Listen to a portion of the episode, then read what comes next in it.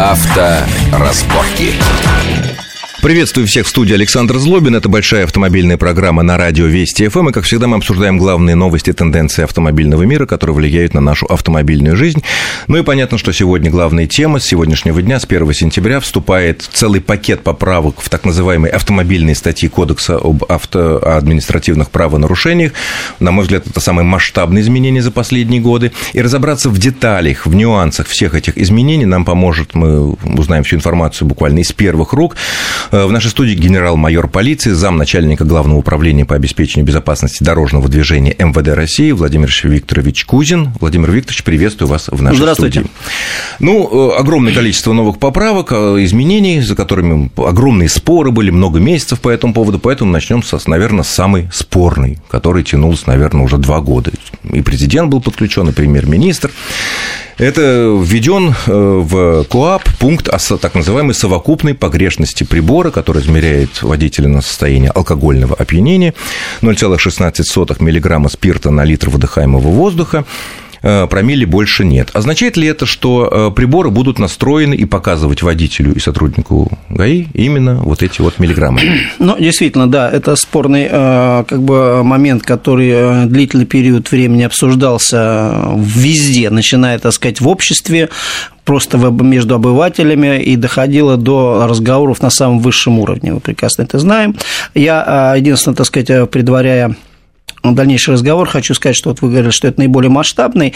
Действительно, последние годы. Предыдущий а, такой комплексный, подобный этому большой закон, а, закон это был в 1997 году.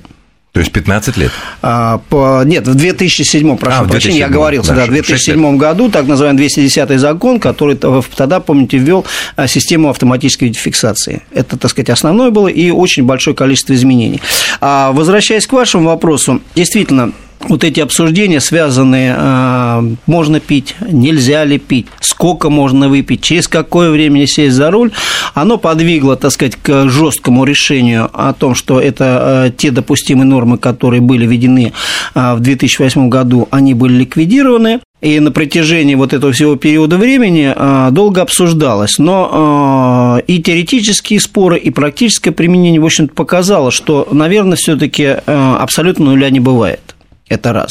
То есть, ваше ведомство с этим, в принципе, согласно? Мы не медики. Абсолютно ноль, не абсолютно ноль – это не наша прерогатива, это прерогатива, так сказать, Министерства здравоохранения. И они высказывают по этому вопросу. Наше, как бы, поле – это применение этих приборов. И мы прекрасно видели о том, что а, приборы, которые мы применяли, естественно, выпускаются с различными а, долями погрешности. При этом погрешность абсолютно разная от разных приборов. А мы учитывали, это, естественно, наиболее э, постоянную константу, это абсолютная погрешность прибора. Она, в зависимости от них, была различной, то есть от 0,02 до 0,05, то есть различные варианты, и постановление правительства говорило о том, что человек находится в состоянии опьянения, если показания прибора превышает его погрешность.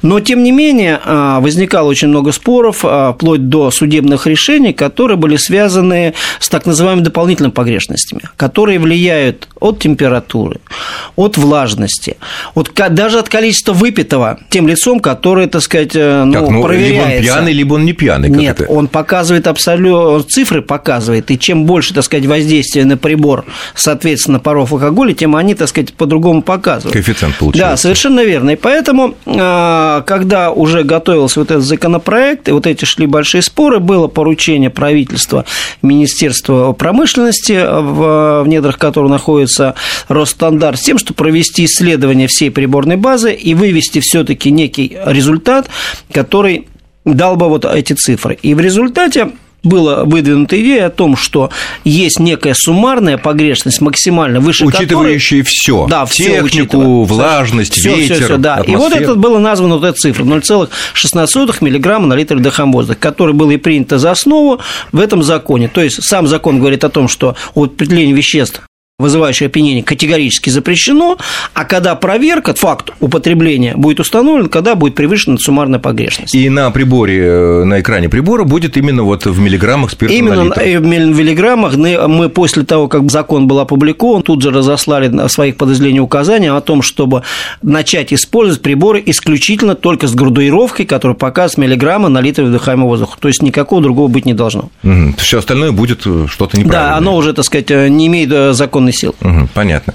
Но, как объяснил нам инициатор этих поправок, что вот эти 0,16 мг спирта на литр, это примерно, если брать промилле, те же самые 0,3, которые и были... Ну, не знаю, я не готов здесь, поскольку ни закон не предусматривает никакого перевода, не говорит о том, что медики могут там брать анализ крови или другие, так сказать, соответственно, медицина будет пользоваться теми методиками, которые у них делают. И поэтому мы на сегодняшний день ни о каких, так сказать, промилле, Нет, ваши, не понятно, говорим. да, ваши э, стандартно как по закону. Хорошо, э, а вот процедура сама свидетельствования на состояние опьянения, она каким-то образом э, меняется вот в связи с новыми поправками или все остается так, как это было раньше? Процедура остается полностью та же самая, только изменяется параметр, с которого считается человек, находящийся в состоянии опьянения, то есть раньше было вот с этой абсолютно погрешить, теперь уже с 0,16 мг. Но при этом я хочу отметить, что закон увеличил количество лиц, которые будут подвергнуты освидетельствованию состояния опьянения. Раньше было. Те лица, у которых имеются признаки, отстраняются от управления, и они должны пройти освидетельствование. Теперь также э, в число лиц, которые должны будут обязаны пройти освидетельствование, это те, которые совершили ДТП с причинением вреда здоровью человека. Это статья... Любого, включая легкое вред. Да, 1224, который предусматривает легкий вред, средний вред. А вот была такая полезная идея, высказывалась в том числе и сотрудниками вашего ведомства, чтобы сделать, как на Западе, проводить такие экспресс-рейды с трубками, с легкими такими, и только уже подозрительных водителей, которые, ну вот явно что-то не то, направлять на вот эту довольно хлопотную и длительную процедуру э, полноценного освидетельствования. Вот сейчас я понимаю, что в, этой, в этих поправках этого нет, но эта идея как-то прорабатывается, она на самом деле может спасти многие жизни. Ну, это уже не идея, это практика. Мы эту э, практику проводим уже длительный период времени, начиная, так сказать, ну, практически с начала года. Так называемые массовые проверки на выявление лиц ходящей опьянения. То есть, когда человек не проводит процедуру в э, процессуальном порядке. То есть, без протокола. Да, когда останавливается массово и просто водителю предлагается что? пройти, да, вот это он дунул просто в прибор, занимает это буквально секунды. Если никаких оснований нет, то, так сказать, э, желается доброго пути, он дальше продолжает движение. А если, конечно, есть признаки, либо он отказывается от этого, тогда уже вступает в силу процессуальный Но он имеет право от этого отказаться и проследовать уже в автобус конечно, там для полноценного конечно, свидетельства. Конечно. А вот в такого рода э, использовании трубочек нет ли здесь коррупционной составляющей потенциальной, потому что э, если прибор у нас опечатан, имеет номер, выдает чек в автоматическом режиме, снимается трубочка, ну, понятно, там да, она запечатана. Сменная. То есть тут, в общем-то, сделано все, чтобы, ну, ничего нельзя было подделать. То вот эта вот такая трубочка, которая в руках у инспектора, она как-то тоже должна быть, иметь какой-то номер, иметь какой-то сертификат. Любой вот прибор, который используется сотрудником, он официально допущен к применению, он зарегистрирован у нас, то есть он выдается как табельное оружие вот приходится. То есть конкретному сотруднику? Совершенно верно. Поэтому ничего другого быть не должно. И э, любое лицо, которое подвергается свидетельству, оно вправе потребовать осмотреть прибор, увидеть его номер, в протоколе должен быть указан сертификат. А разве протокол в этом случае пишется, если вот этот экспресс такой анализ? Нет, когда экспресс нет, я говорю, когда полноценная Просто полноценный не вопрос, да. да. Вот с этим как вот?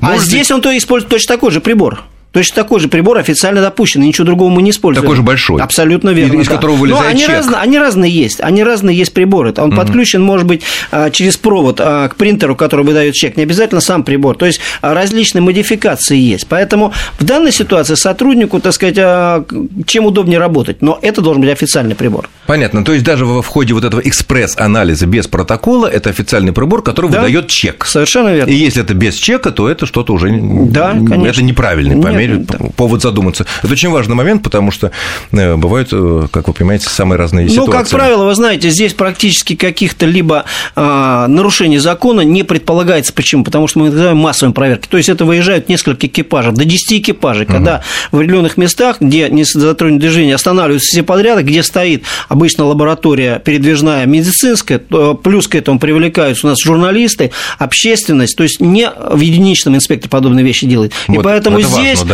да. ну, коррупционная составляющая, она сводится к нулю. С нулю, согласен, абсолютно верно. Хорошо, следующий тогда вопрос. Э, вот э, новации, которые этот э, поправки в кодекс вводят, это возврат, возврат прав после лишения только после теоретического экзамена. Это будет, я так понимаю, обычный экзамен, который сдают люди, которые первично получают права, или там какой-то особый будет теоретический экзамен? Ну, немножко, так сказать, поправлю. Речь идет у нас не о сдаче экзамена, а закон говорит о проверке знаний правил дорожного движения. По сути, это будет тот же самый, ну, можем, так сказать, на бытовом языке назвать экзамен, по тем же самым билетам, которые есть, только за изъятием тех вопросов, которые не относятся к правилам дорожного движения. Вы знаете, что... Билет, Глубина протектора? А, да, там есть чисто технические вопросы, оказание медицинской Ширина, помощи, шины, да, там, вот да, это, как да. двигаться, вот эти. Исходя из этого, значит, сейчас э, нами разрабатывается в соответствии с законом, поскольку должен порядок возврата определяется правительством, правительство издаст постановление свое постановление, которое будет регламентировать порядок возврата э, водительского удостоверения. Поэтому в рамках его, соответственно, и сотрудники будут действовать. А вот этот экзамен, он будет платный или бесплатный? Нет, конечно. Э, здесь ни о чем не, не говорится плате. Здесь речь идет о проверке знания. На него даже госпошлина не предусмотрена. Вот я о пошлине говорю, естественно. Конечно. А если человек не прошел? Значит, он должен пойти повторно имеет Только право. после проверки. Нулевое знание правил не позволяет. Нет, он 90-процентный, пусть он там три ошибки сделал. А, нет, дело в чем, что, естественно, в этом проекте постановления, который вот сейчас готовится, предполагается, что порядок а, определения будет устанавливаться министерством, так же, как и сегодняшний день, допустим, там допускает сколько ошибок при сдаче экзамена. Так и здесь, соответственно, и, допустим, из 17 а, вопросов он должен, допустим, допустить ну, одну-две ошибки, ну, я пока предполагаю какую-то. Если он их допустил, значит, ну, считается сдавшим если нет, значит, придется ему приходить повторно через 7 дней, как на сегодня. Через 7 дней. И имеет право бесконечно да, приходить да. и учиться, учиться, и учиться и получать. Э, Еще вот следующий пункт, связанный с возвратом э, прав лишенных. Э, тем, кто был лишен по статьям, связанным с употреблением алкоголя или наркотиков, только после медосвидетельствования. Это будет такая же обычная справка, как сейчас мы представляем в ГИБДД, когда там меняем права или что-то, или что-то посерьезнее, типа вот идет он тест в Германии. Ну, я думаю, что законодатель, когда предполагал подобную норму, он видел о том, что человек, который сел за руль в состоянии опьянения, он потенциально опасен. И у него есть какие-то, так сказать, нарушения, а, которые являются медицинскими противопоказаниями. И поэтому, несмотря на то, что на сегодняшний день медицинская справка а, действует в течение пяти лет, законодатель определил о том, что если он был привлечен к ответственности за управление состоянием опьянения, то он после этого должен пройти полноценное медицинское Но такое же, как мы проходим а, при замене прав, не, Ничего не предполагается. Там. Нет, именно только То есть об нарколог этом. и так, никаких-то допол... Как при любом, так сказать, э, плановом проверке, так сказать, точно такая То же. есть не как в Германии, когда там нет, идиот э, тест, нет, э, там серьезно этого не предполагается. Это, пока не предполагается. Хорошо. Впервые этими поправками введена такая норма, как повторность нарушений, в результате которых резко увеличивается наказание за одно и то же правонарушение. Но я думаю, мы об этом поговорим в следующей части нашей программы, буквально через несколько минут после короткого выпуска новостей на Вестях ФМ. Авторазборки.